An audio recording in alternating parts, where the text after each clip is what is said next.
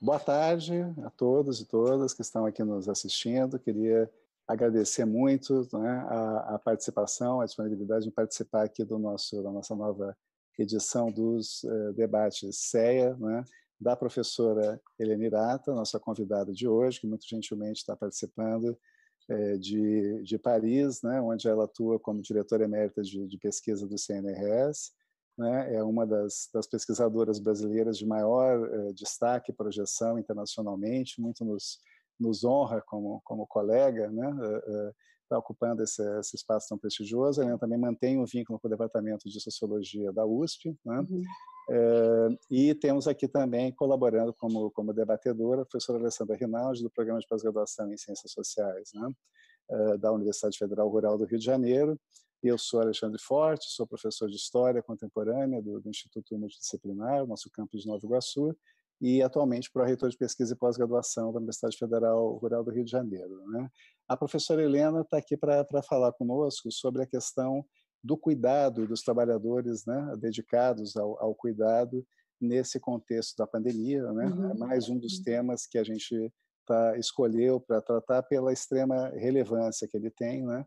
E tendo a oportunidade de contar com uma reflexão, a professora Helena participa né, de, de projetos de pesquisa, tem diversas publicações é, importantes de referência nesse campo, que é um campo de, de pesquisa uh, interdisciplinar em, em, crescimento em todo o mundo, né? inclusive por conta da grande expansão das mudanças demográficas que têm ocorrido, né? cada vez mais nas, nas sociedades já industrializadas ou pós-industriais, né?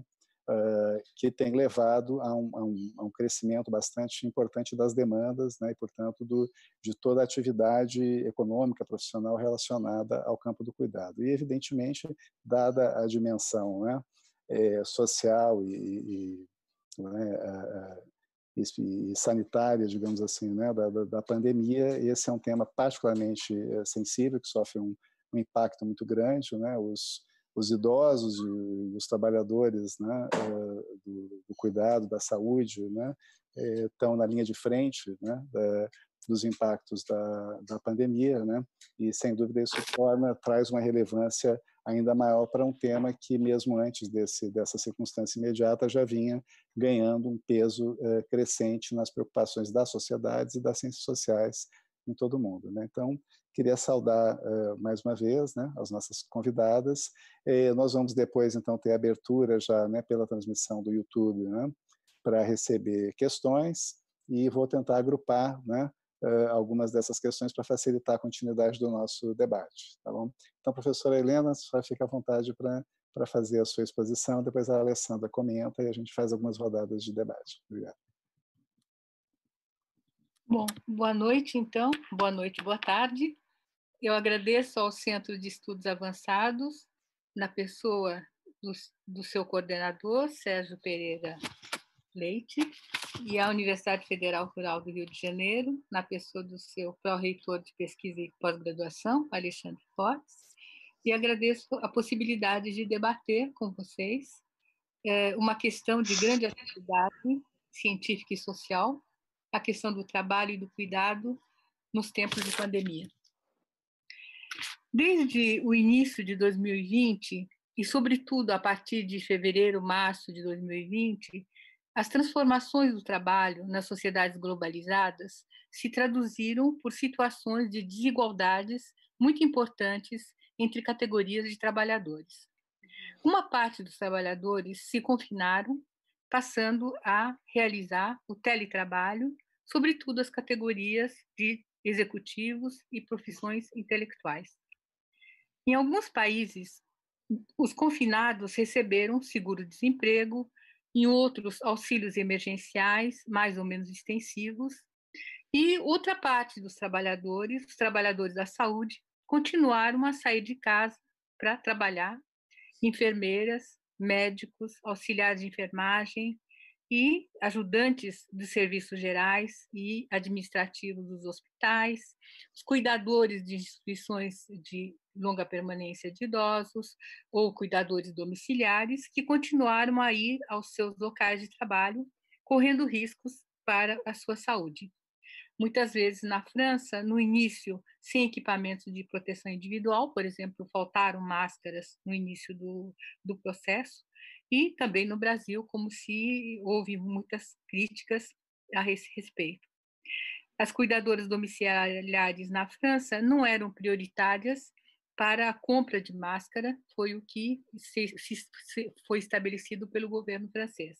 Então, elas iam fazer compras de máscara em farmácia e na farmácia diziam: vocês estão na lista dos prioritários e não podem é, comprar máscaras conosco.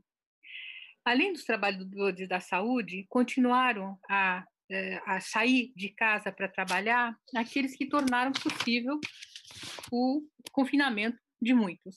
Os trabalhadores de limpeza urbana, é, os condutores de transportes coletivos, os lixeiros, as caixas de supermercado, as vendedoras de farmácia, os entregadores por aplicativos que fizeram no Brasil recentemente a primeira eh, greve da categoria no mundo. Porque houve greve, sim, antes eh, da Uber, dos motoristas de Uber, mas de entregadores de aplicativos foi a primeira greve que houve no mundo inteiro, esse, essa, essa, greve que eh, aconteceu no Brasil dos entregadores de aplicativos.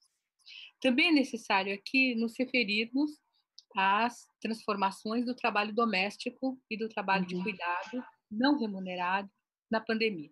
Uhum.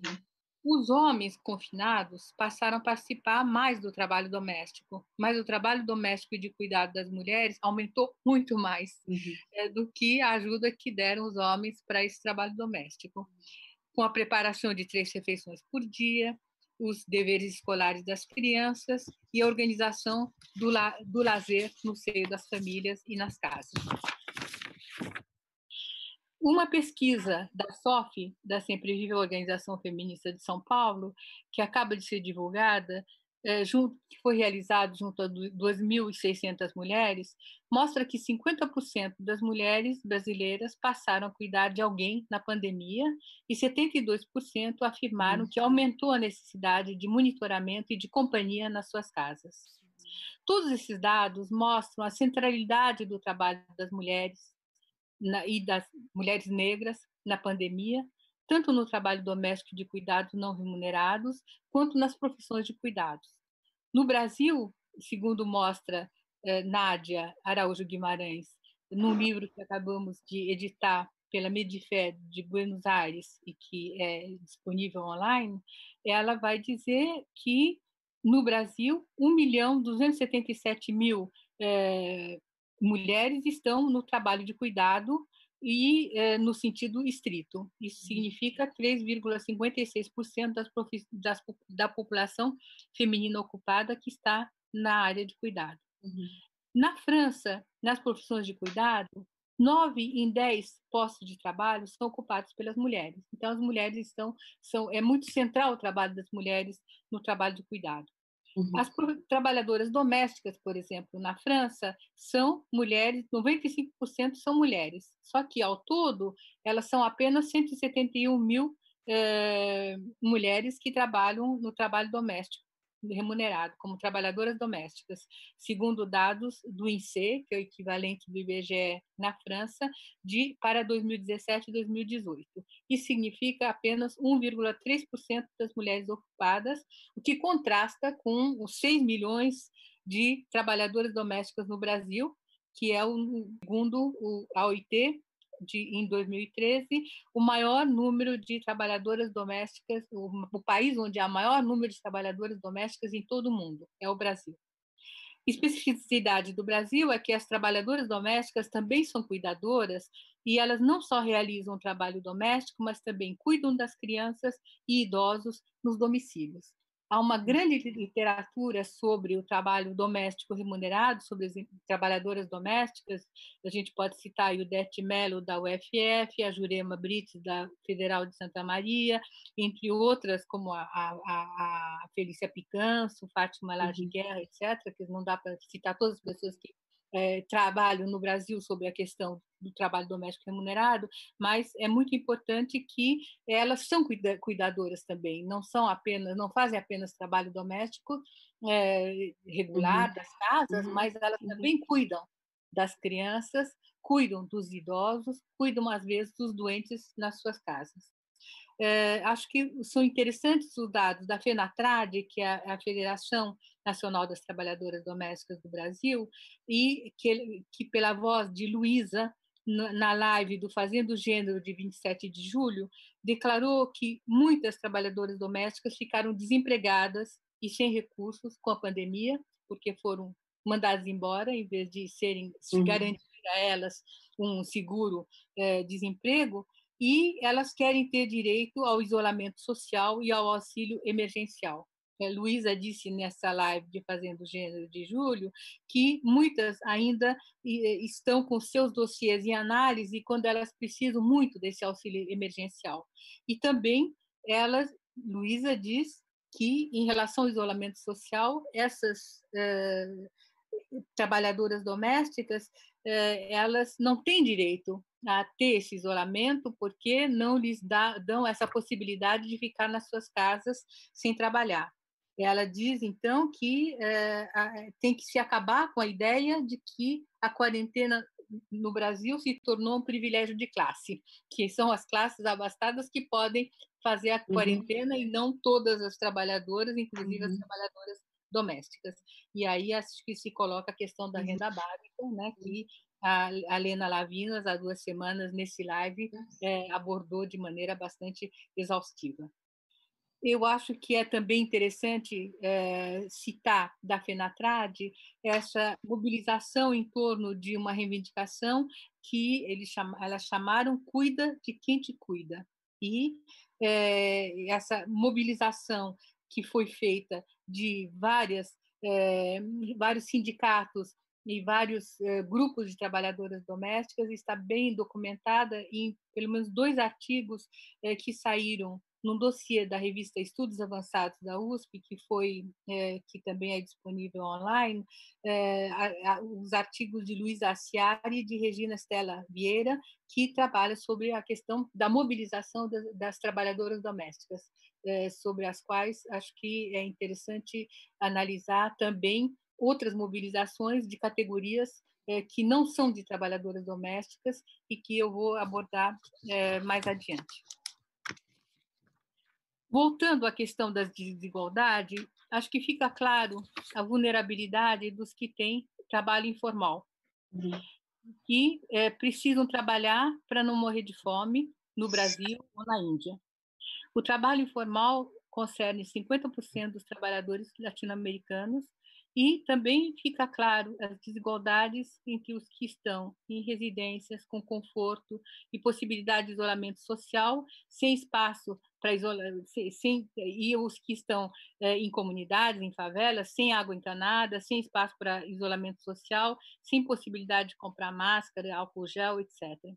De novo aqui, a questão da necessidade de auxílio emergencial extenso e consequente e de renda básica se tornam questões de saúde pública, de uhum. saúde coletiva e de uma perspectiva de futuro em nossas sociedades.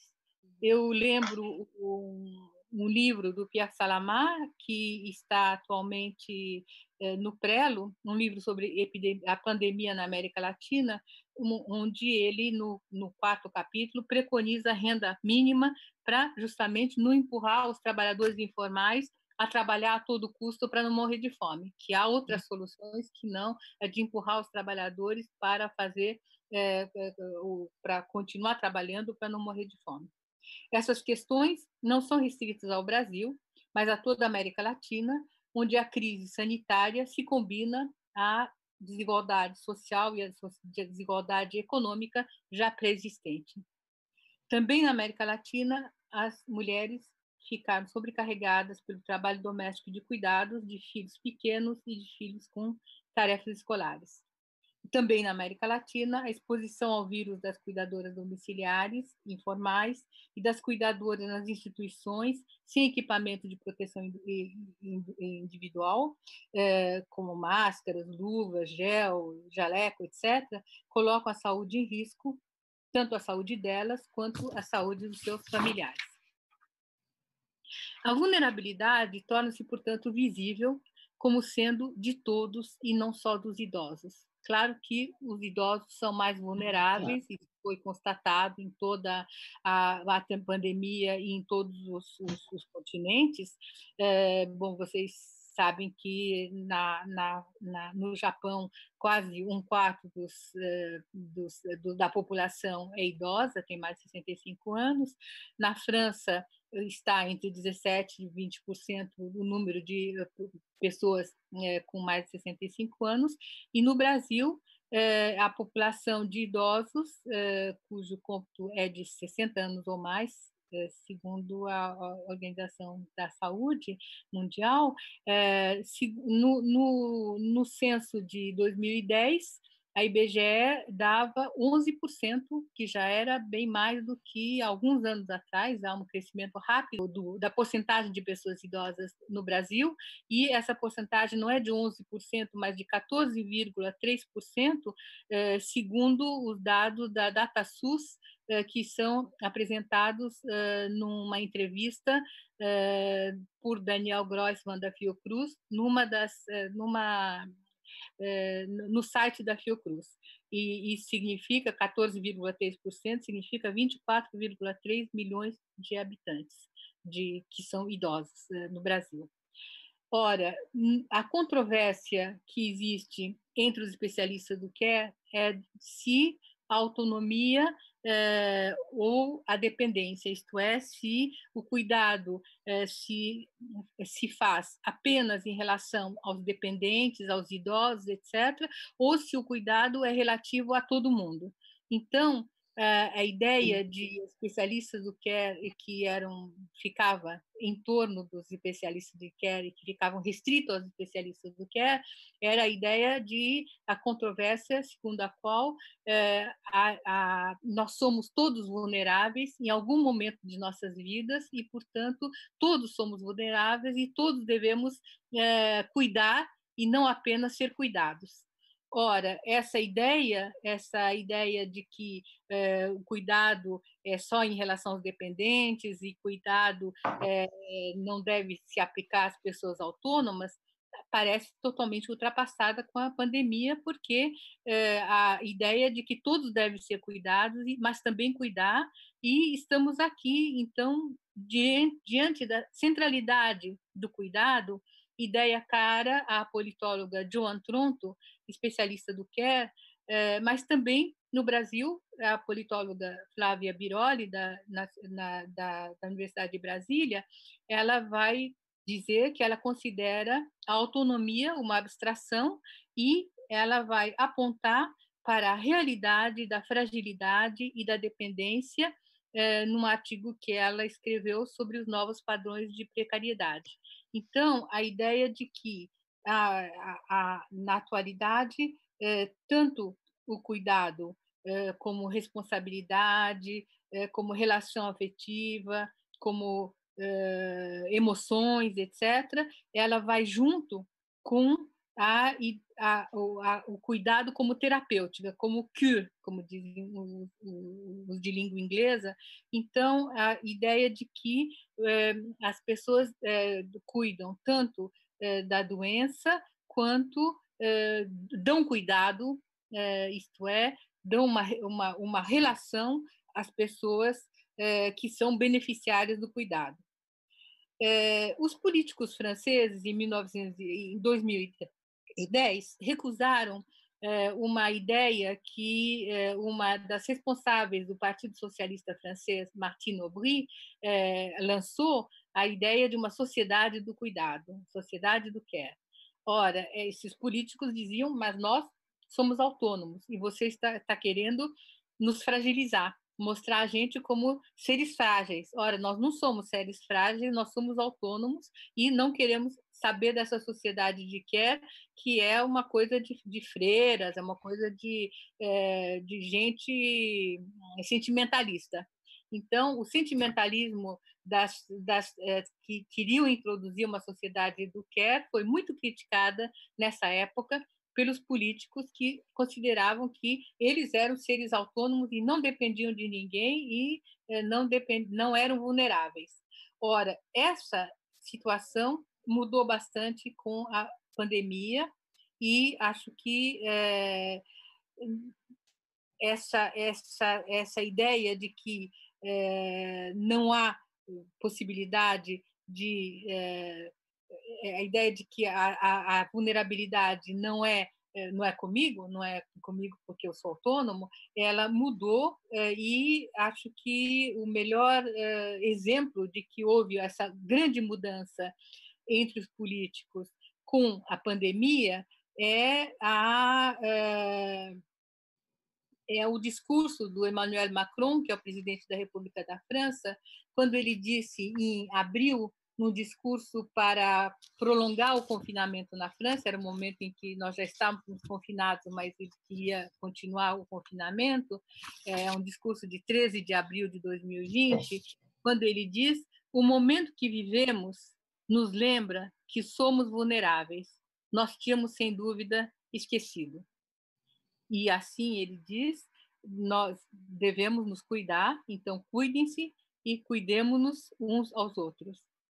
O Macron, que é homem, branco, na força da idade, de classe privilegiada, isto é, o contrário da, da figura tradicional do vulnerável, é, e, que, que nunca tinha antes se confessado vulnerável, ele vai colocar, portanto, que houve uma mudança na configuração da, da, da ideia do cuidado e é, acho que se pode dizer que é, esses, essa vulnerabilidade ela vai criar a interdependência entre os trabalhadores, ela dá visibilidade aos trabalhos essenciais a que nós já nos referimos e que são necessários à produção da vida quanto aos enfermeiros, tanto quanto às enfermeiras, auxiliares de enfermagem, cuidadores, etc. Esses trabalhos, eh, que nós já nos referimos como trabalhos eh, precários, eh, são trabalhos precários, não valorizados, mal pagos, uhum. e há um problema de reconhecimento do trabalho dos que fazem cuidado.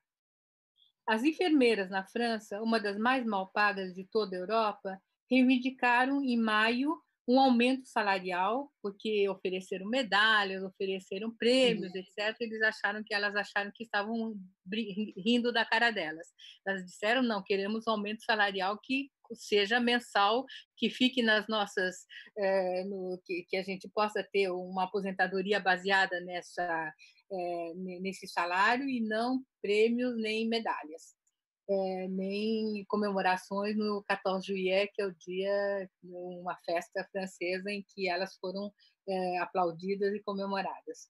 Então, é, não obtiveram os 300, dólares, os 300 euros que elas pediram, mas elas receberam, obtiveram 180 euros em duas vezes, uma parte no fim do ano e uma parte no ano que vem. Ora, uh, teme-se uma segunda vaga da epidemia na França. Os hospitais não foram contemplados com nenhum financiamento suplementar para ter mais leitos e mais, mais pessoas, mais pessoal, uh, mais trabalhadores, como, como os hospitais, os trabalhadores nos hospitais reivindicam há muitos anos. A situação parece continuar a mesma que na época da pré-pandemia. E a gente pode ficar meio temeroso do que vai acontecer se houver uma nova vaga, uma segunda vaga, como o governo diz que provavelmente vamos ter. É, a situação também não mudou para os cuidadores domiciliares. os trabalhos é, nas é, instituições de longa permanência de idosos e, e, e também no Brasil não há uma diretriz clara para o trabalho de mais de 286 mil agentes comunitários de saúde, que, segundo especialistas da pandemia no Brasil, sendo uma estrutura já existente, poderiam ser utilizados pela proximidade que ela já tem com a população e a confiança de que desfruta.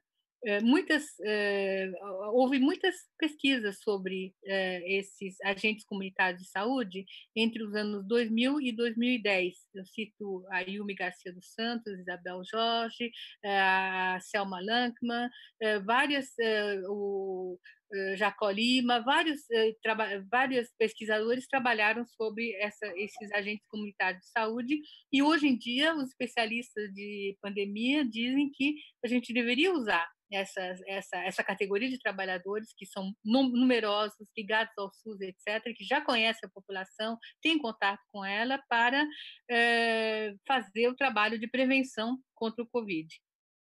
Um artigo que saiu no The Lancet em 10 de julho de 2020 sobre as agentes comunitárias de saúde. Eu agradeço aqui a Nádia Araújo Guimarães pelo artigo que ela me mandou e mandou para vocês que se interessam pelo tema dos agentes.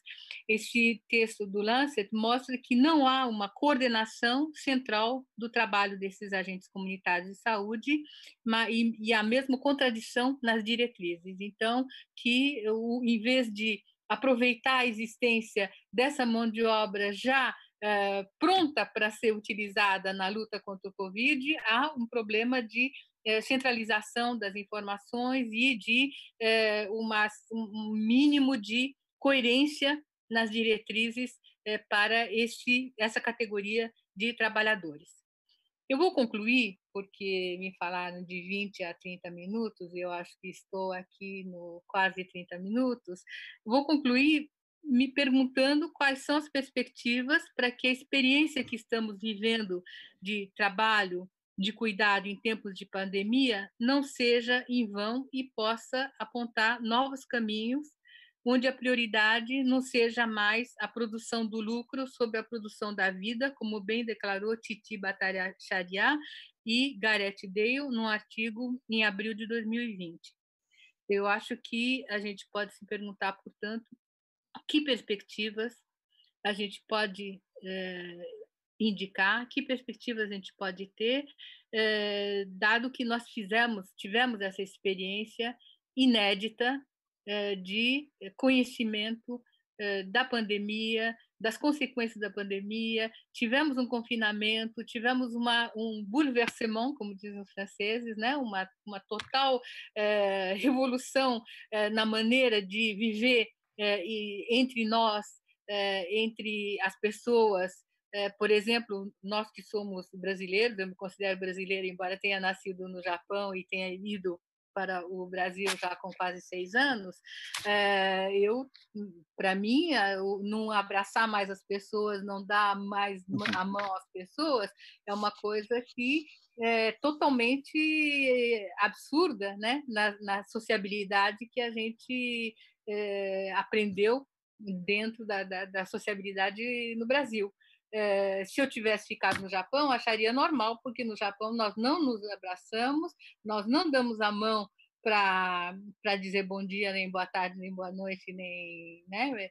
Então, eu acho que é, essa, toda essa revolução nos costumes que nós é, acabamos tendo que realizar, sobretudo com o confinamento, ela traz uma uma deveria trazer uma perspectiva de uma nova sociedade ou de novas práticas sociais e é, eu me pergunto né que uhum. práticas que perspectivas e eu acho que aqui a palavra vai estar com os participantes e as participantes dessa live.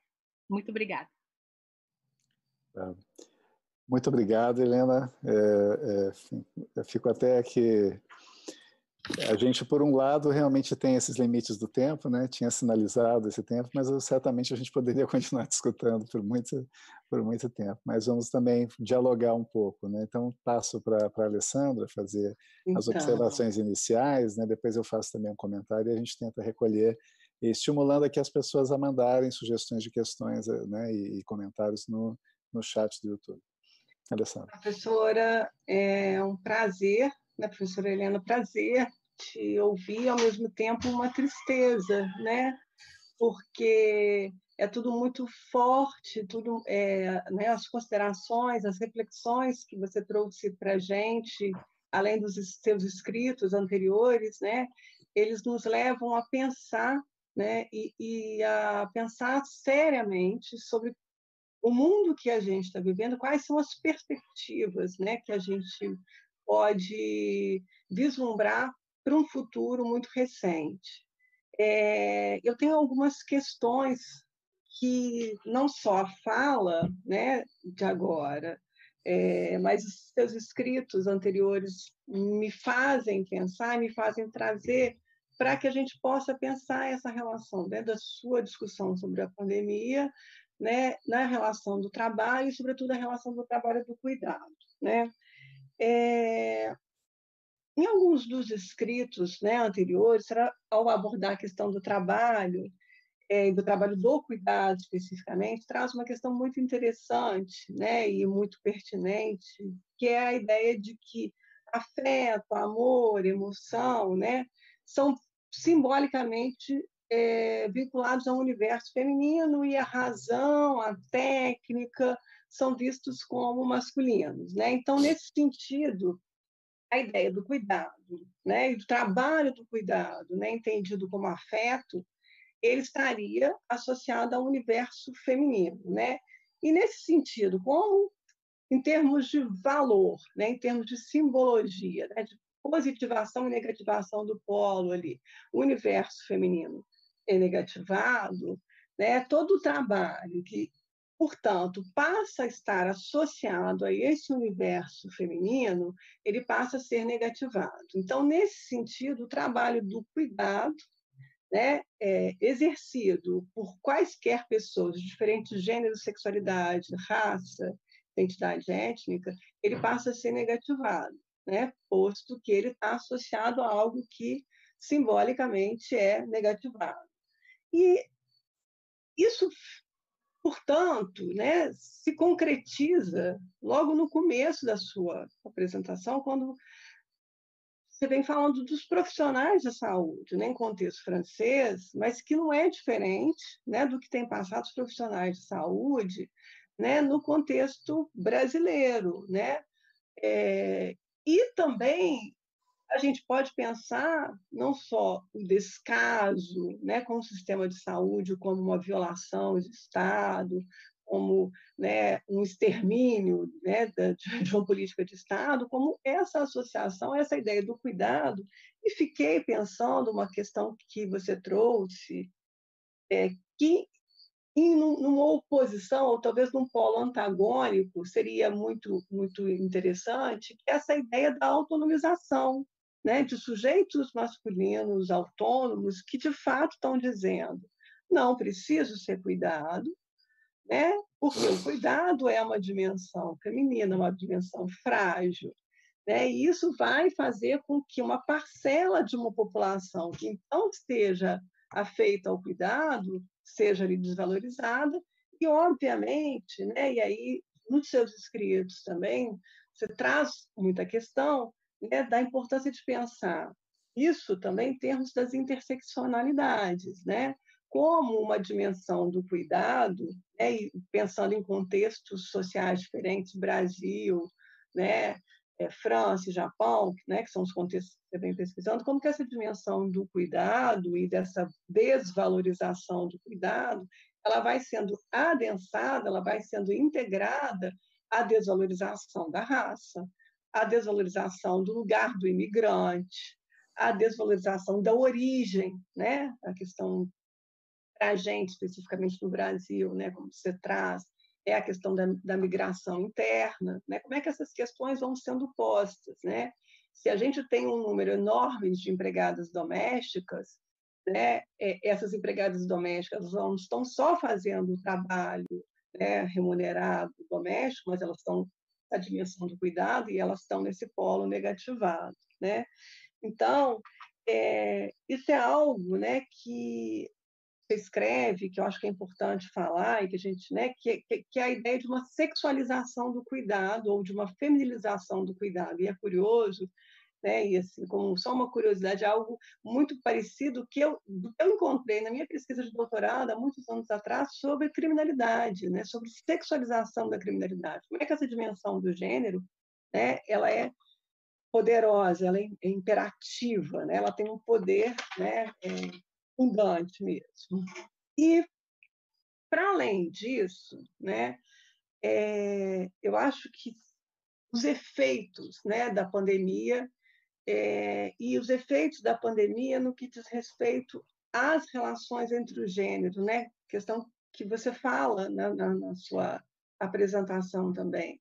uma dimensão em que o cuidado, né, ele está ali associado a uma esfera doméstica, associado a um feminino, e nos seus escritos você traz também, né, em face, né, de sobretudo, né, uma, uma emergência das mulheres no mercado de trabalho, o envelhecimento da população, isso vai possibilitar que uma parcela específica de, de mulheres, né, educadas, letradas, possam ir para o mercado de trabalho, é, acelerando o que você vai chamar de bipolarização, é, porque uma outra parcela de mulheres é, pode cuidar. Né? Isso sustenta, portanto, essa inserção das mulheres no mercado de trabalho.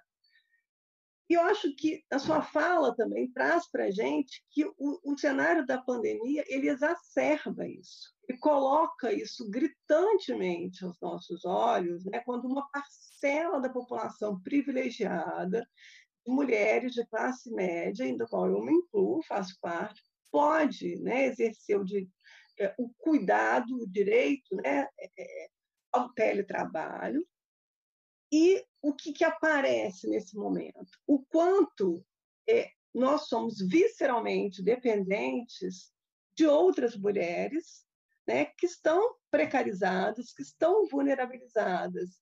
Né? Isso aparece no momento em que nós percebemos a sobrecarga de trabalho.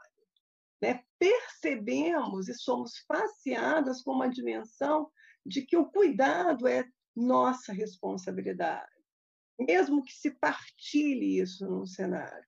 E, ao mesmo tempo, o que, que exacerba? Né? Eu acho que exacerba também. Eu vou, eu vou é, até convocar aqui um amigo que a gente teve uma, uma, um, um encontro numa sexta-feira para falar de pandemia também, e ele fala, pensando nesse cenário, como usando o Victor Turner, um drama social, né, em que a partir da pandemia, emergem elementos que estão né, submersos, né, em que, nesse momento, eles vêm à tona. Né? Então, a gente pode pensar que vem à tona, por exemplo, é, uma suposta é, igualdade das relações entre os gêneros, né, que aparecia para uma parcela da população, como a classe média. Isso isso se desfaz, né? isso vai se desfacelando. É, e vem à tona também, é, eu acho que a classe média brasileira é muito cruel, assim, né? é, de uma crueldade, né? de uma insensibilidade, de uma insensatez, né? Porque aparece também isso nesse cenário, né? aparece é, as vulnerabilidades, né? A, a, população que não consegue definitivamente é, estar resguardado, né? estar em casa, né? E, e, com isso as desigualdades, né? É, de raça, de classe, elas elas gritam, né? E eu acho que sua fala, né, ela traz todas essas questões e é curioso, e eu ia fazer perguntas que tinham a ver exatamente com isso. A gente sabe, né, que essas desigualdades de gênero, elas aparecem no contexto brasileiro, né? Eu queria, se possível, você pudesse falar um pouco disso no cenário francês e japonês, né, se possível, né? E é, também né, essa, essa marcação de raça, de classe, que no Brasil ela passa a ser mais exacerbada, a gente sabe, né, inclusive pelos seus escritos. E no contexto francês, você tem uma questão da imigração, né, é, que, que se exacerba, né, que se coloca uma questão. Então, assim, o que, que aparece né, nesse cenário? O que, que, que se faz mais presente, produzindo vulnerabilidades, precarizações nesse contexto da pandemia né, e nessa diferenciação entre os sujeitos e os corpos. É... E para finalizar minhas questões, né, sim, claro que sem finalizar, porque a gente com milhões de questões, né, é, é possível a gente, né, a gente tá, a gente viu, né, que o acesso ao mercado de trabalho ele não produz uma equidade de gênero.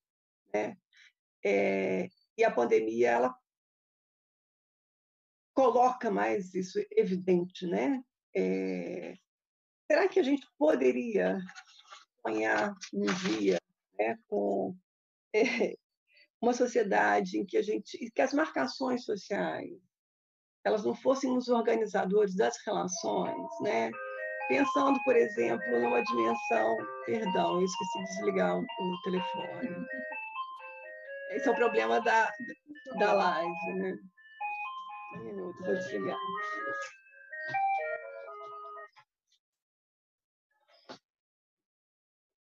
Não, não vai acontecer mais.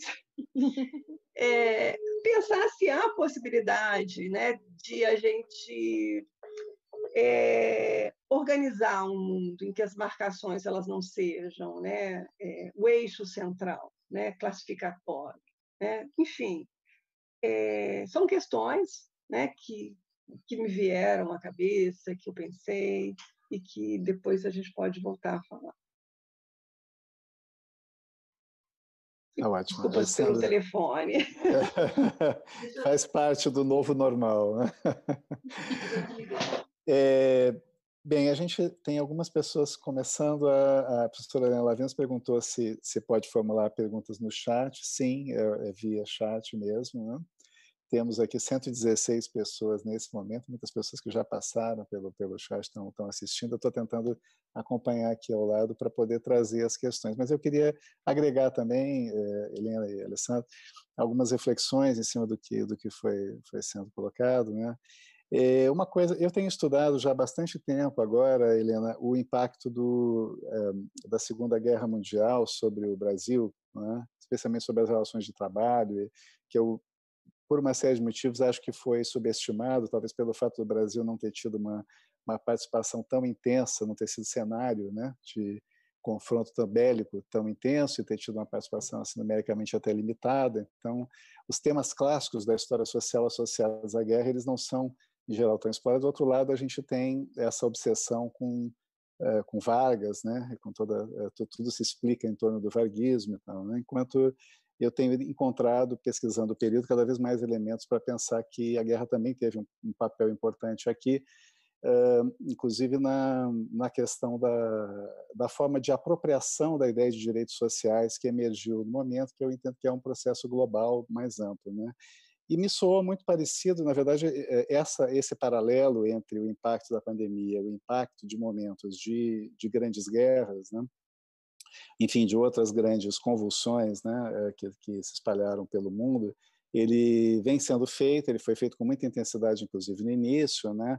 Houve uma tentativa, inclusive, de apropriação política, muito claro, por vários líderes, né? Isso que alguns cientistas sociais chamam desse, daquele efeito de é, rally around the flag, né? Quer dizer, de se aproximar de um, de um, de um impulso nacionalista de unidade em torno uhum. de um inimigo comum, né? Que nem sempre uh, funciona da mesma maneira, mas em alguns casos, sem, sem dúvida, beneficiou os líderes nacionais né, no momento. É, mas eu fiquei ouvindo o que você dizia, por exemplo, sobre a fala do Macron uh, em relação ao reconhecimento da vulnerabilidade, pensando duas coisas, né? Quer dizer, uma, esse paralelo com aquele momento da Segunda Guerra, que é o momento em que a ideia do estado de bem-estar, quer dizer, o bem-estar, ele acaba emergindo, né?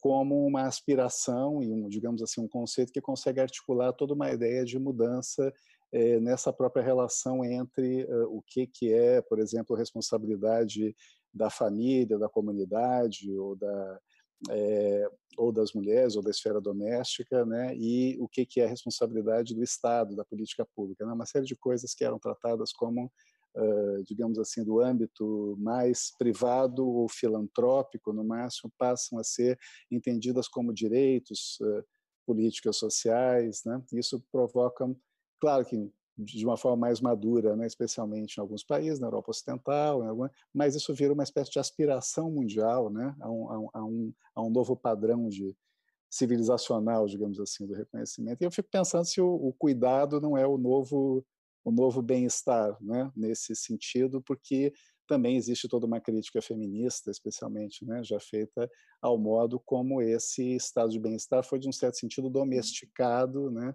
no pós-guerra, de modo a que o potencial de transformações mais profundas nessa relação entre o que os marxistas ortodoxos chamariam de esfera da produção e da reprodução, né, quer dizer, isso acabou uh, uh, ficando muito mais limitado do que poderia ser, em muitos casos, por conta, né, talvez agora, uh, essas percepções, né, por tudo que vocês duas trouxeram já, né, de um momento em que há uma possibilidade de mudança. Agora, uma possibilidade também não é uma garantia de mudança, né? E aí vem a outra questão, quer dizer, a, a, no, momento do pós-guerra a gente vivia um momento de derrota uh, do fascismo, né? Justamente. E agora a gente está convivendo com uma onda que ainda é uma onda de expansão, né?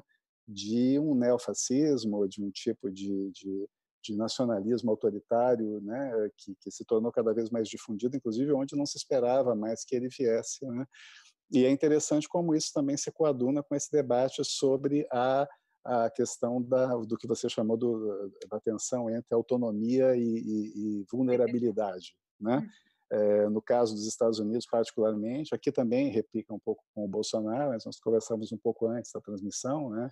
É, a questão da máscara nos Estados Unidos, visivelmente, ela ela está sendo explicitamente tratada dessa forma, né? A máscara é um sinal de fragilidade, né? É um sinal de, primeiro, de aceitar uma imposição, né? Numa esfera muito íntima, digamos assim, né? E segundo, de reconhecimento de uma fragilidade que parece incompatível com essa ideia do que que é o homem branco, né? De uma sociedade poderosa, dominante e tal, né?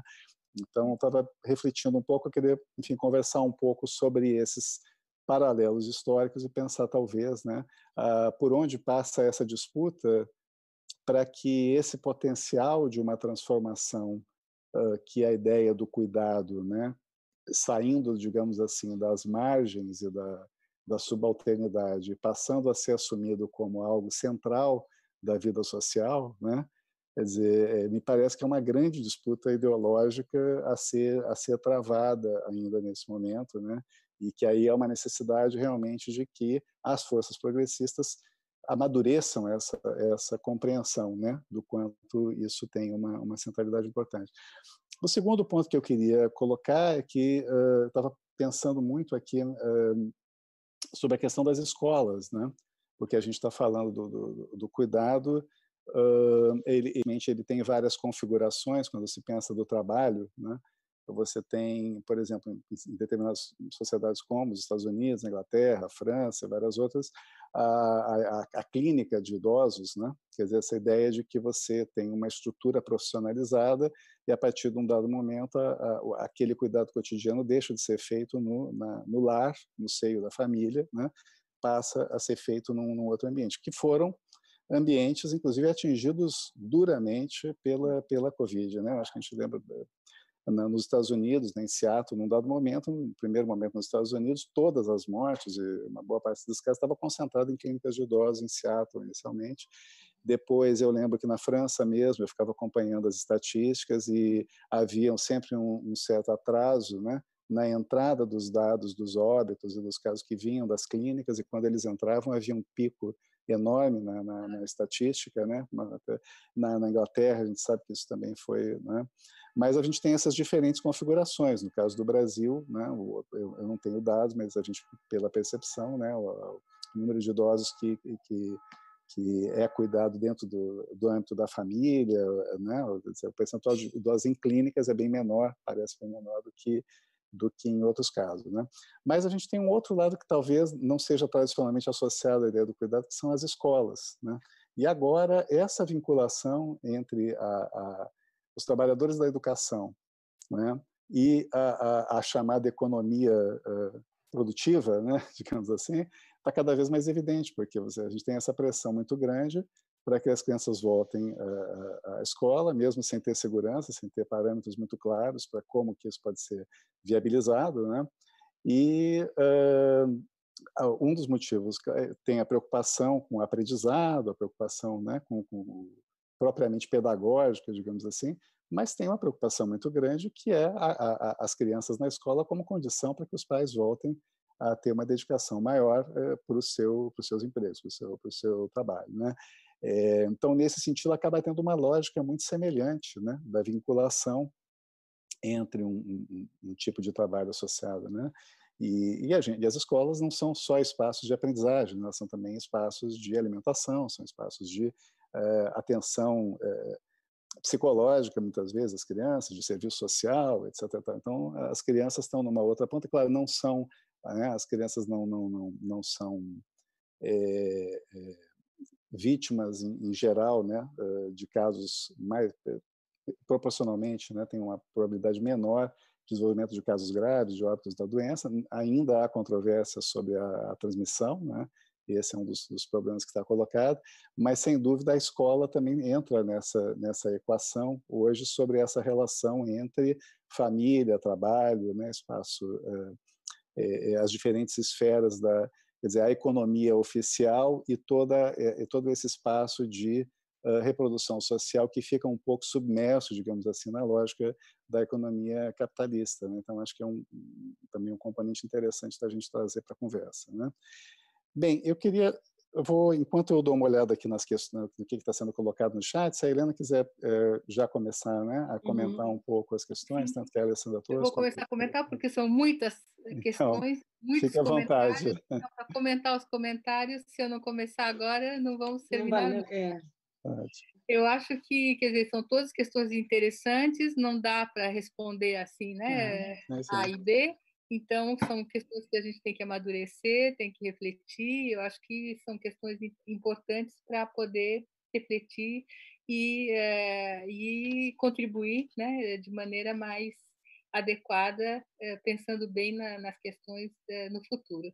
Acho que a questão do a primeira questão da Alessandra sobre a emoção, o amor, etc., como feminino, a razão e a técnica como masculino. Então, a questão de, de, de que haveria uma espécie de negatividade, né, um, um, ponto negativo a tudo que é feminino e, portanto, tudo que é tocado por esse feminino é desvalorizado. Acho que realmente as profissões do care mostram isso. As profissões de cuidado mostram que, mesmo quando executado por homens, uhum. como no Japão, no, nas uhum. instituições de permanência de idosos, quase 40% dos cuidadores são homens, uhum. jovens, e que o governo formou uh, no momento em que houve uh, o desemprego maciço em 2008, né? quando houve a crise financeira, esses jovens que esses jovens muitos não eram mais jovens, mas perderam seu emprego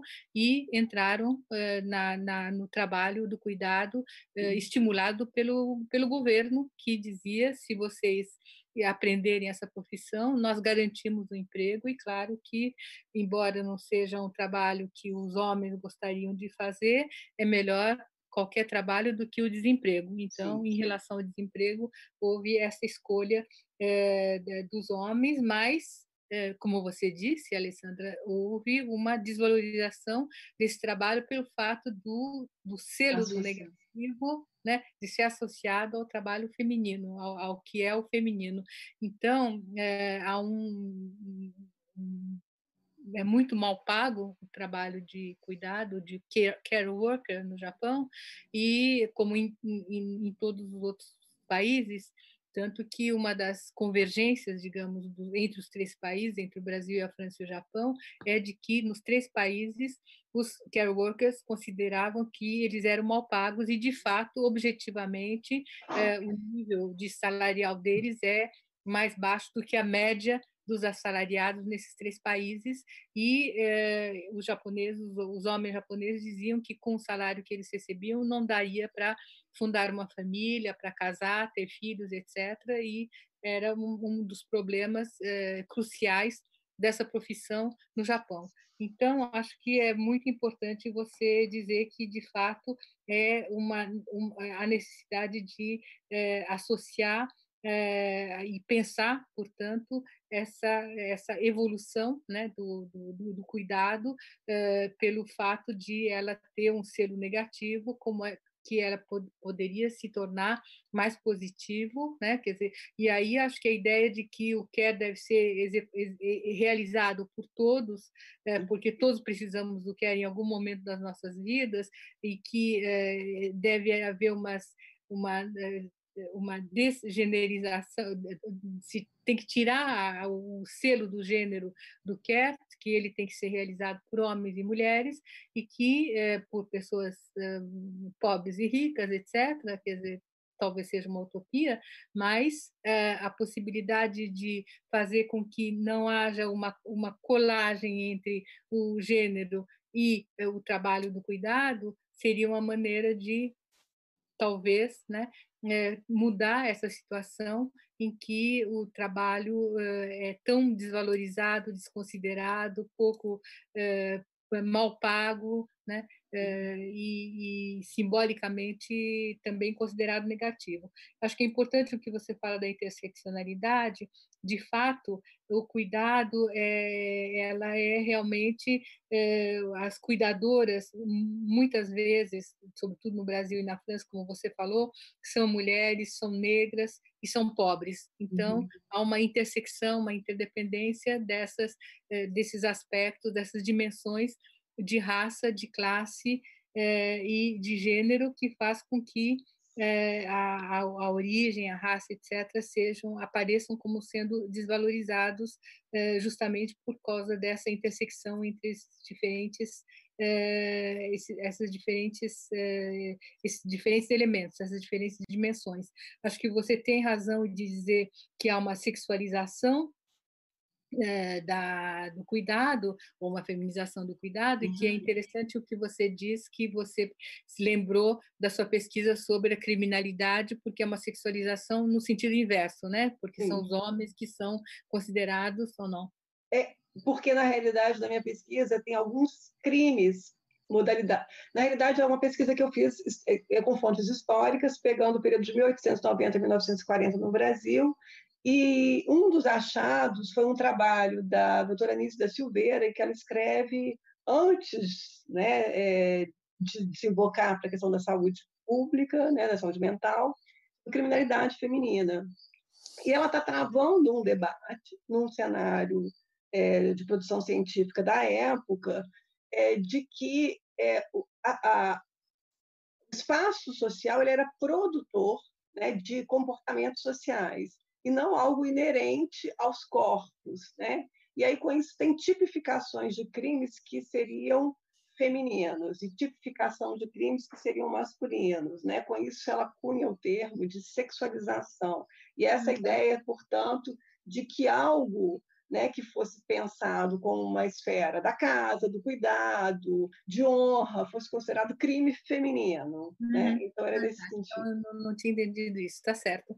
Outra coisa que eu achei que é, era muito interessante do que você apontou é a questão da, da bipolarização e o fato de que a, a, uma, a, a, pandemia revelou o quanto há uma, uma relação antagônica entre dois tipos de mulheres, as mulheres que precisam de outras mulheres eh, precarizadas, eh, mal pagas, etc., para poderem eh, fazer o seu trabalho, para poderem quer dizer, ter o, seu, seu, suas responsabilidades, etc.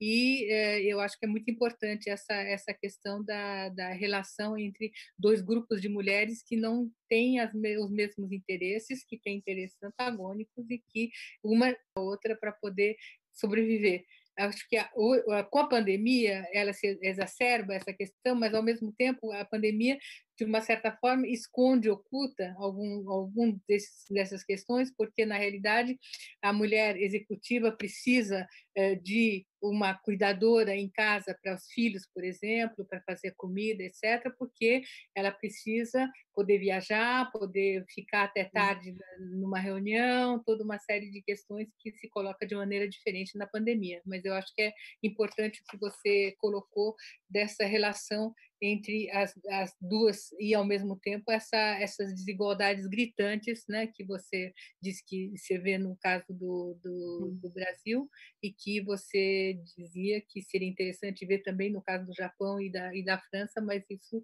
é, faz uma, uma uhum. enorme. Uhum. vai ficar muito longo, imagino, é, porque seria. Bom, de qualquer forma, na França a gente vê a mesma coisa, isto é, há na, na, em Paris e na, e na região volta, em volta de Paris, Ile-de-France, nós temos também eh, imigrantes negras onde há uma relação racista, né? Eu acho que eh, na, na, França não houve um trabalho escravo eh, realizado no solo da francês, no solo da França continental, mas os franceses fizeram uma, um tráfico negreiro, né? levando escravos da, da, da, da, da África para o Haiti, São Domingos, etc., onde haviam plantações de açúcar, etc., de que eles se enriqueceram, a França se enriqueceu com a escravidão. E as, as, as, hoje em dia, essas uh, mulheres que vêm uh, fazer o trabalho de cuidado, elas vêm da África Negra, elas vêm da África Subsaariana, elas vêm uh, da, do Haiti, elas vêm de, do, da, da do, norte da África, da, da Argélia, etc., e são assim é, bastante é, racizadas, como se diz na França, quer dizer, elas têm é, uma, uma dificuldade de serem consideradas numa relação equitável, digamos, uhum. né, com, com equidade.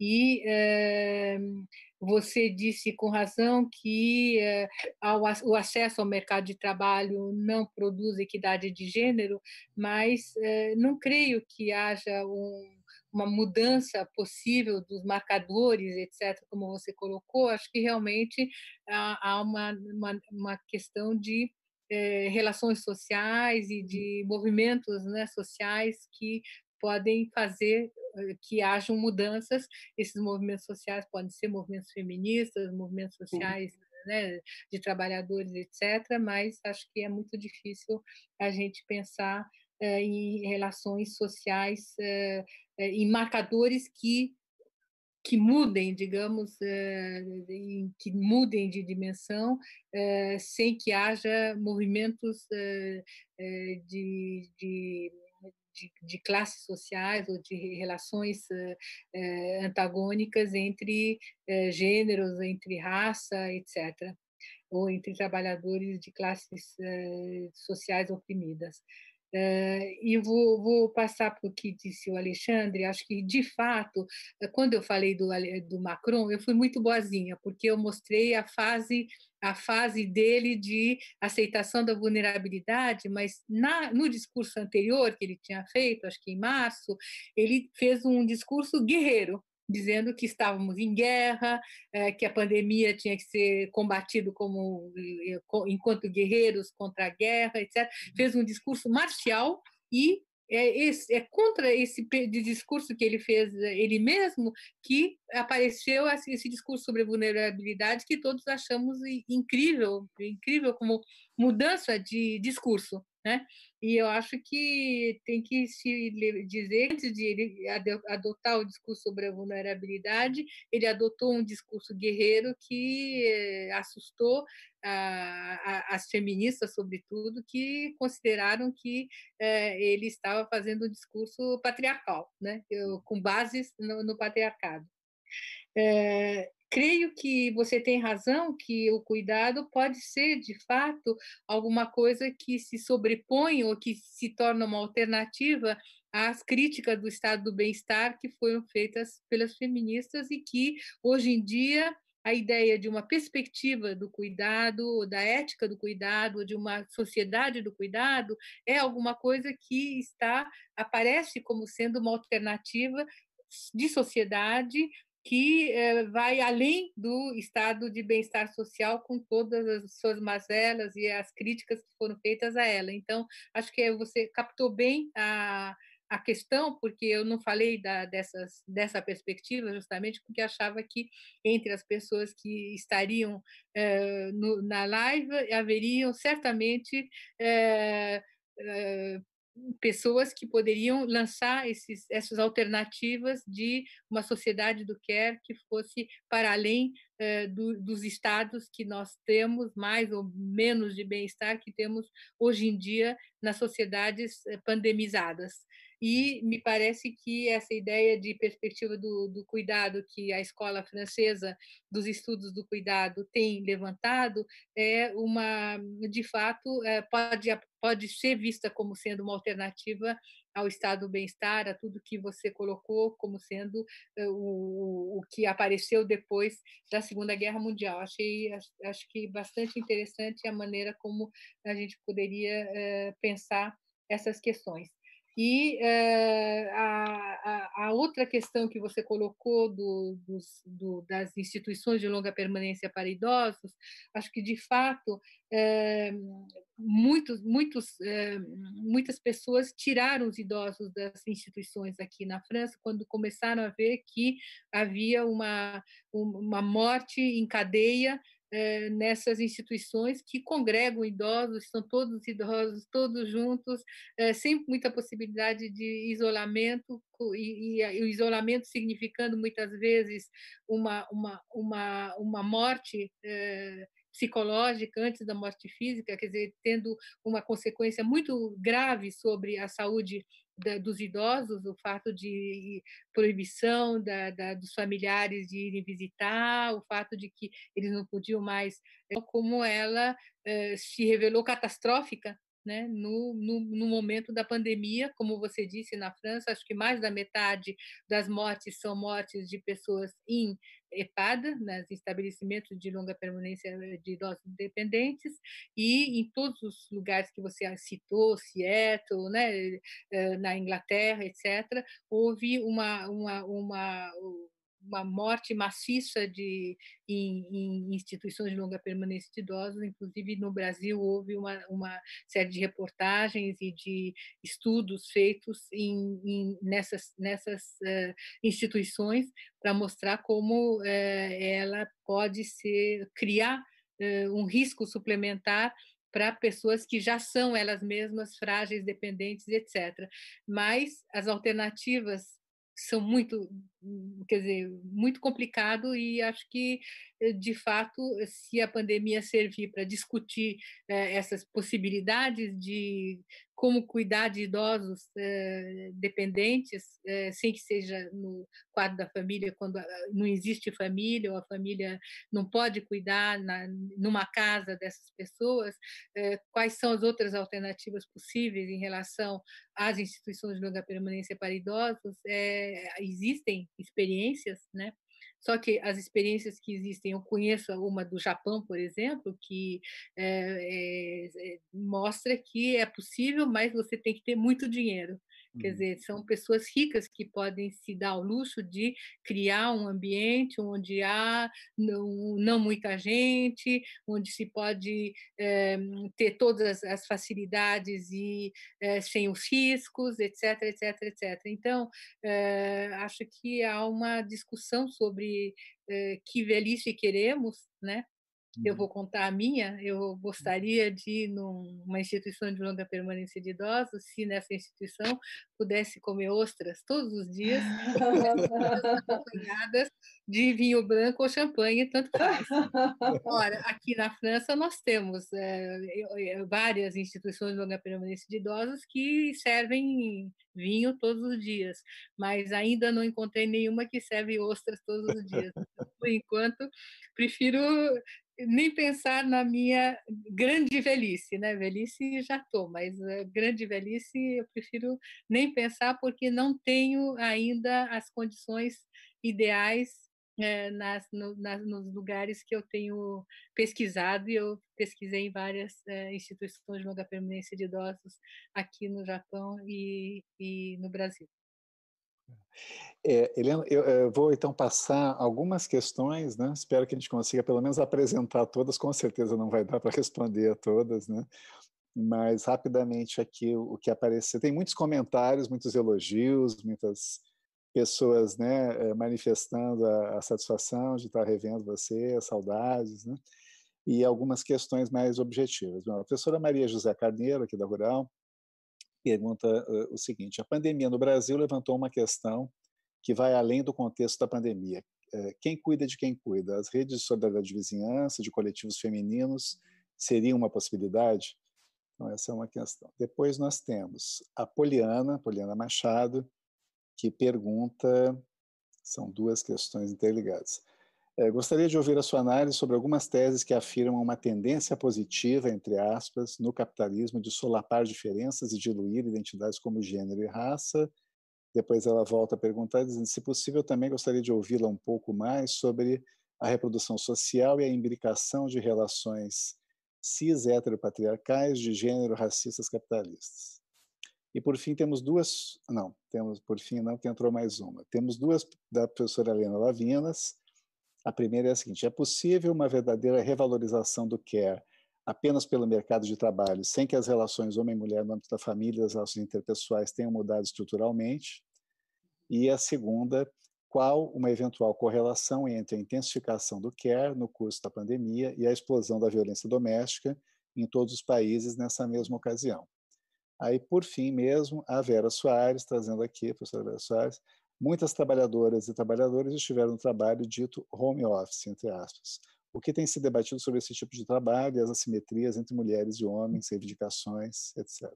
É isso, aí encerramos as perguntas. Aqui você fica à vontade para é, comentar. Eu acho que eu tem... não, não respondi a sua questão sobre escola. Ah, não era uma questão, é mas era, era importante. Era um comentário, era um. Você pode agregar. É, de fato, uma, uma instância de reprodução social, é uma instância econômica, uhum. ela não é apenas uma, um instrumento pedagógico, e uhum. isso se revelou muito aqui na França, quando houve a, a, o confinamento, eh, as escolas continuaram a funcionar para os filhos é, dos médicos, é, das enfermeiras, dos auxiliares de enfermagem, das pessoas que trabalhavam em supermercado, etc. Então, é, havia claramente a manifestação de que a escola era um lugar também para ajudar os, os, os pais a trabalharem, Uhum. porque eles, eh, no, no, no, se fosse só um instrumento pedagógico, teria que abrir para todo mundo e não uhum. apenas para as categorias de trabalhadores que precisavam deixar os filhos para poderem trabalhar. Não é? E eh, houve toda uma discussão muito acalorada no momento em que houve a abertura das escolas para o, com o desconfinamento, porque os pais mesmo diziam, mas olha, vai, vai, vai abrir por 10 dias, não vale a pena, em 10 dias vai ser férias, então abrir agora Ora, é, o desconfinamento como um instrumento econômico de volta à normalidade econômica, etc., incluía a escola, incluía também que os pais pudessem voltar ao trabalho presencial e, portanto, é, contar com as escolas para os filhos, para os filhos, mesmo que fosse num período uh, curto. Era quase que simbólico, mas era o simbólico de uma certa normalidade necessária, né? E que você apontou muito bem e quando você disse que era uma questão realmente de eh, mostrar eh, o, o, papel econômico né, e o papel na reprodução social da escola e não apenas a, o, a dimensão pedagógica, a dimensão de ensino, etc. Então, eu queria exprimir isso e, e realmente eu tinha esquecido na, no momento em que respondi as suas questões.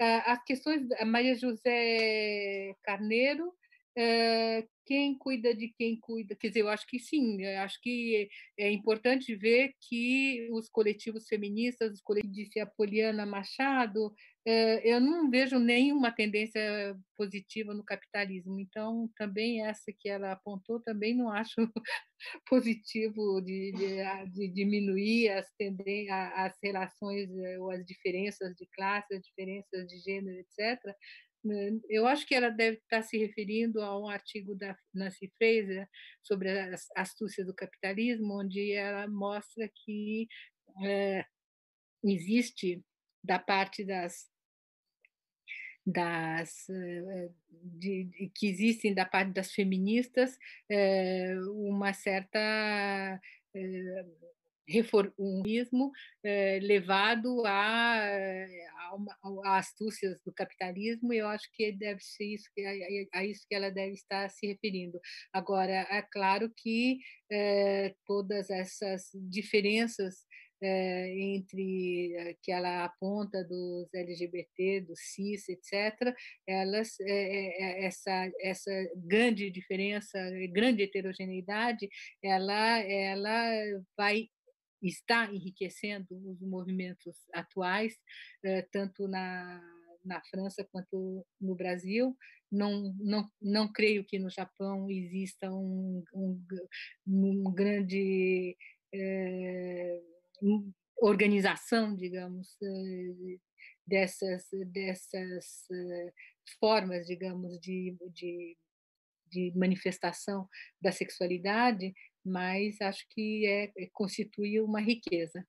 Em relação à Lena, é, bom, a Lena já citei várias vezes hoje, então é, só, não, não, só não, não desenvolvi porque eu seria incapaz de desenvolver o que ela desenvolveu, mas espero que ela o faça mais vezes, né?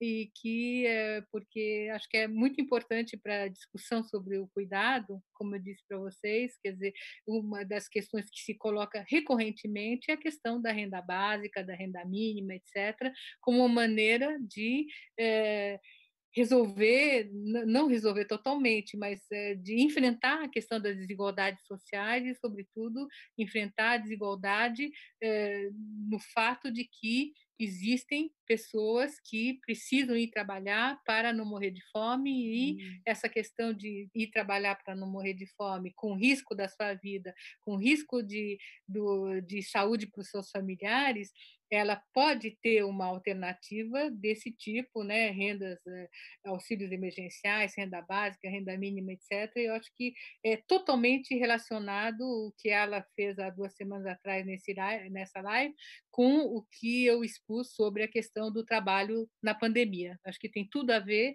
e mas não é não é não é a resposta que, que ela tinha pedido, né? Em relação à questão, a primeira questão, a revalorização do que é sem realização, sem mudança nas relações de gênero, evidentemente não há possibilidade de revalorização do que é sem sem mudança nas relações de gênero e não só relações eh, de gênero no trabalho profissional, mas também relações de gênero no trabalho doméstico, na família, na casa, etc. É evidente que eh, toda a, a questão da igualdade é, profissional e da revalorização é, do, do, do, salarial, da revalorização, revalorização monetária dos trabalhos do, da, das mulheres na sociedade, ela não creio que a, a, possa haver mudança sem que haja mudança nas relações entre mulheres e homens e sem mudança na divisão sexual do trabalho do trabalho doméstico eh, e o trabalho profissional, acho que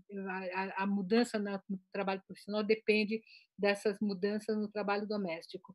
A questão da violência doméstica eu não tratei nessa, nessa, nessa live, mas é evidente que eh, todos os países, inclusive na França, bem documentado, no Brasil, bem documentado, houve uma recrudescência eh, de violência doméstica, não só violência conjugal, mas também violência em relação às crianças, eh, que se revelou muito significativa com a pandemia, isto é, com o confinamento e a necessidade de ficar dia, dia e noite, 24 eh, horas por dia, em casas nem sempre grandes, né, eh, ajuntados e com conflitos que poderiam preexistir à pandemia e ao confinamento e que eclodiram uh, com o confinamento. E acho que de fato uh, é uma, uma, um, uma, um tema uh, em si a ser explorado porque houve bastante testemunhos e análises que foram feitas por feministas e por sociólogas e cientistas sociais sobre a, a eclosão da violência doméstica eh, com a pandemia e o fato de que justamente não dava para você ir denunciar saindo de casa porque você tinha que ficar em casa e você não podia justamente denunciar a violência doméstica, a violência em relação às crianças, em relação ao cônjuge, etc., eh, numa situação de pandemia. Então, é uma, é uma questão muito importante que eu não tratei e que eu acho que deve ser realmente levada em consideração e estudada nessa nessa questão da, da, do trabalho e, e do confinamento na pandemia. Eu acho que eh, há, diferenças, para responder a Vera Soares, eh, do home office em relação aos homens e às mulheres. A gente, por exemplo, uma coisa que parece que é mais ou menos clara é que eh, quando os homens e as mulheres tinham que fazer teletrabalho, que os homens tinham mais facilidade de se confinar e se, e se dedicar mais horas ao trabalho, ao teletrabalho, do que as mulheres que eram interrompidas pelas crianças e que cujo trabalho era eh, menos contínuo, menos uhum. Eh, prolongado, etc. Isso, acho que várias pesquisas aqui feitas na França mostraram eh, essa diferença no teletrabalho entre homens e mulheres. Além do que havia, por, por exemplo, também estudos sobre o, o layout das casas, né? quer dizer, o fato de que os homens tinham mais é, condições, digamos, de é, mesas e, e é, computadores, etc., e mais possibilidade de estar confortavelmente instalado para o seu teletrabalho do que as mulheres que tinham que improvisar mais os seus lugares de trabalho, os seus lugares para fazer o teletrabalho, etc. Agora, eu acho que o, o home office em si já é um, o teletrabalho em si já é um, uma, uma questão que eh, vale a pena analisar, fora mesmo da questão da pandemia e da, do uso do, do teletrabalho na pandemia. Eu lembro do, eh, do, do, livro da Bárbara Castro, da Unicamp, que estudou o teletrabalho de profissionais, eh, mulheres com curso superior, etc., como a divisão sexual do trabalho continuava presente, embora é, o tipo de trabalho que elas fizessem é, em casa era um trabalho é, qualificado, né? quer dizer, e, e bastante exigente, etc. E me parece que é bastante importante essa questão, sobretudo porque eu acho que o teletrabalho vai tender a se aumentar, a se uhum. desenvolver, a se generalizar, etc. Como eu estava comentando é, com Alexandre Fortes eh, antes da, do começo da, da live, é, aqui na, na França, o trabalho de dar aulas em virtual que as, os, as próprias eh, pessoas que fazem esse trabalho, eh, os professores, consideram que dá muito trabalho, que é muito desgastante, que é muito cansativo, etc. E acho que os brasileiros também dizem a mesma coisa. Ora, esse tipo de trabalho, ele, do ponto de vista do governo, do ponto de vista do Ministério da Educação, do Ministério da Pesquisa, etc., é muito bom porque é, fica mais barato, é, precisa de menos, é, menos é, pessoal administrativo, precisa de menos é, luz, etc., porque a gente usa a luz da casa, não usa a luz da, do, do, da universidade, e, além do mais, aqui me parece que a questão é bem presente, porque nós nós enfrentamos assim uma greve bastante importante antes do Covid aqui na França, é, para o Ministério e para a universidade, o trabalho virtual acaba com qualquer possibilidade de greve, de organização, uhum, de uhum. manifestação, etc. Então, é, só tem vantagem. Então, acho que certamente eh, está afadado a se desenvolver bastante no próximo período, pelo menos aqui na França. Não sei qual é a situação do Brasil. Eliana, muito obrigado então por essa segunda rodada. A gente tem uns cinco minutinhos. Alessandra, você quer fazer algum comentário assim mais para encerramento? Alguma questão que ainda tenha ficado? Na realidade, eu, não é um, um, comentário, mas é um desejo, né? Enquanto professora falava né, sobre a, a, bipolaridade né, e a, que a pandemia né, exacerba, é, o desejo né, que me veio enquanto você falava era, era o contrário, né, era que isso produzisse é, um sentimento de quanto né, é, é, nossa interdependência ela é visceral e ela é necessária, né? Ao invés de exacerbar né, é, o meu desejo que a pandemia produza mudança na relação, né? entre mulheres que dependem das outras, né? É, isso fica muito assim gritante. Esse é, é, é, um desejo que fica, né? Que fica aqui em aberto. E, e eu também fiquei pensando sobre a questão é, da generificação do trabalho e da questão do cuidado, né? O quanto a gente também associa o masculino a uma hipersexualização, a periculosidade, né? E a dificuldade que a gente tem com isso de abrir espaço para que essa dimensão, sobretudo no trabalho doméstico, do cuidado, trabalho doméstico remunerado, né? de que se abra para o universo masculino, né? e que, com isso você promova uma, uma alteração da visão, né? de uma generificação e de uma associação direta ao feminino. Poder pensar para a gente, não sei nem se cabia essa questão, se era para né, para poder voltar, enfim. Tá ótimo, então tá. Então, Helena, você fica à vontade para fazer uma, uma fala de, de encerramento, né? Que você acha que tem, que tem alguma coisa a acrescentar ainda, enfim. Eu só quero agradecer a, a discussão, as questões que vocês levantaram, que são muito úteis para a gente continuar pensando, as questões que vieram das pessoas que estavam participando do debate, no YouTube. E acho que a questão da, da do care, do cuidado, é, que eu comecei a estudar em 2009 me perguntam sempre por que, que eu passei das firmas multinacionais, do desemprego, da globalização para a questão do cuidado, eu sempre digo que é porque eu acabei ficando velhinha, minha mãe estava velhinha, ela estava precisando de cuidadoras, então esse aspecto é, de tipo biográfico acaba tendo a sua importância. Só que hoje em dia é, a questão biográfica já fica bastante secundária, dada a centralidade que adquiriu a questão do cuidado. Todo mundo diz: cuide-se, cuide-se, né? Quer dizer, uh, take care, les uns des autres, etc. Quer dizer, tudo isso acaba dando uma centralidade à questão do cuidado, que é uma centralidade política, uma centralidade econômica. A gente não falou da economia do cuidado porque não é minha área, mas eu teria podido, claro, né, me referir às pesquisadoras economistas que trabalham com a questão da economia do cuidado, e me parece que essa questão do cuidado pela sua centralidade hoje econômica, política, né, eh, simbólica, eh, filosófica, etc., ela abre as portas a toda a reflexão interdisciplinar, como dizia o Alexandre no início da nossa conversa, né?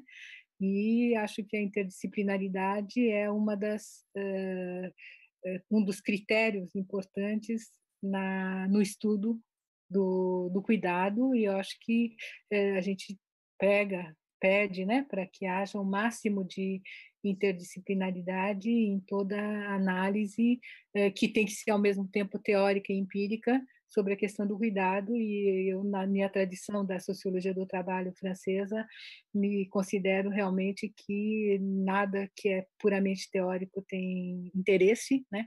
E uhum. na sociologia, sobretudo, há necessidade de a gente ter eh, tudo, um fundamento empírico para todas as questões teóricas que nós levantamos e que são levantadas e que foram levantadas hoje. Obrigada. Tá ótimo. Então, então agradeço mais uma vez, Helena, né? a Alessandra também pela participação, nosso público aqui, que além de grande, né, é composto aqui de várias pessoas, né, que são referência também no estudo de diversos dos temas que que foram tratados aqui, algumas que já foram citadas, mas várias outras que nós não temos oportunidade de citar. E a gente fica muito feliz de que esse nosso espaço aqui dos debates SECOM continue dando oportunidade para o debate de, de temas tão relevantes e sempre com convidados tão é, de tanto destaque, né, e, e, sempre com essa generosidade de estar compartilhando a sua experiência, suas reflexões conosco. Né? Nós temos uma, uma agenda de temas que continua aí nas próximas semanas, né? a, divulgação vai seguir pelas redes sociais e contamos que todo mundo ajude também a divulgar e não esquecendo de curtir né? e, e se, uh, como é que se diz, se, é, seguir o canal, né? O canal está com 900 e poucos seguidores, já logo logo a gente bate uma meta de mil aí, é, conseguindo formar um, um, ambiente aí que não é para competir com YouTubers, né? Mas é para realmente a gente conseguir ter um impacto relevante para aquilo que a gente produz de melhor em relação aos temas que estão, que estão aí é, colocados para a nossa sociedade. Né? Então, obrigado. Eu queria agradecer, eu não, não agradeci, eu queria agradecer ao convite e agradecer à professora Helena pelo enorme, pela tarde maravilhosa, e agradecer ao CEA pelo convite. Muito obrigada. Obrigado a todos. Então, tá, boa noite a todos. Agora, agora é noite, tanto na França quanto no Brasil. Já. Agora é 11 e 1. Exato. 11 horas é, e 1 minuto. E aqui são 18 e 1, a gente também já pode dar boa noite então, para todo mundo. Até logo. Obrigada, boa noite.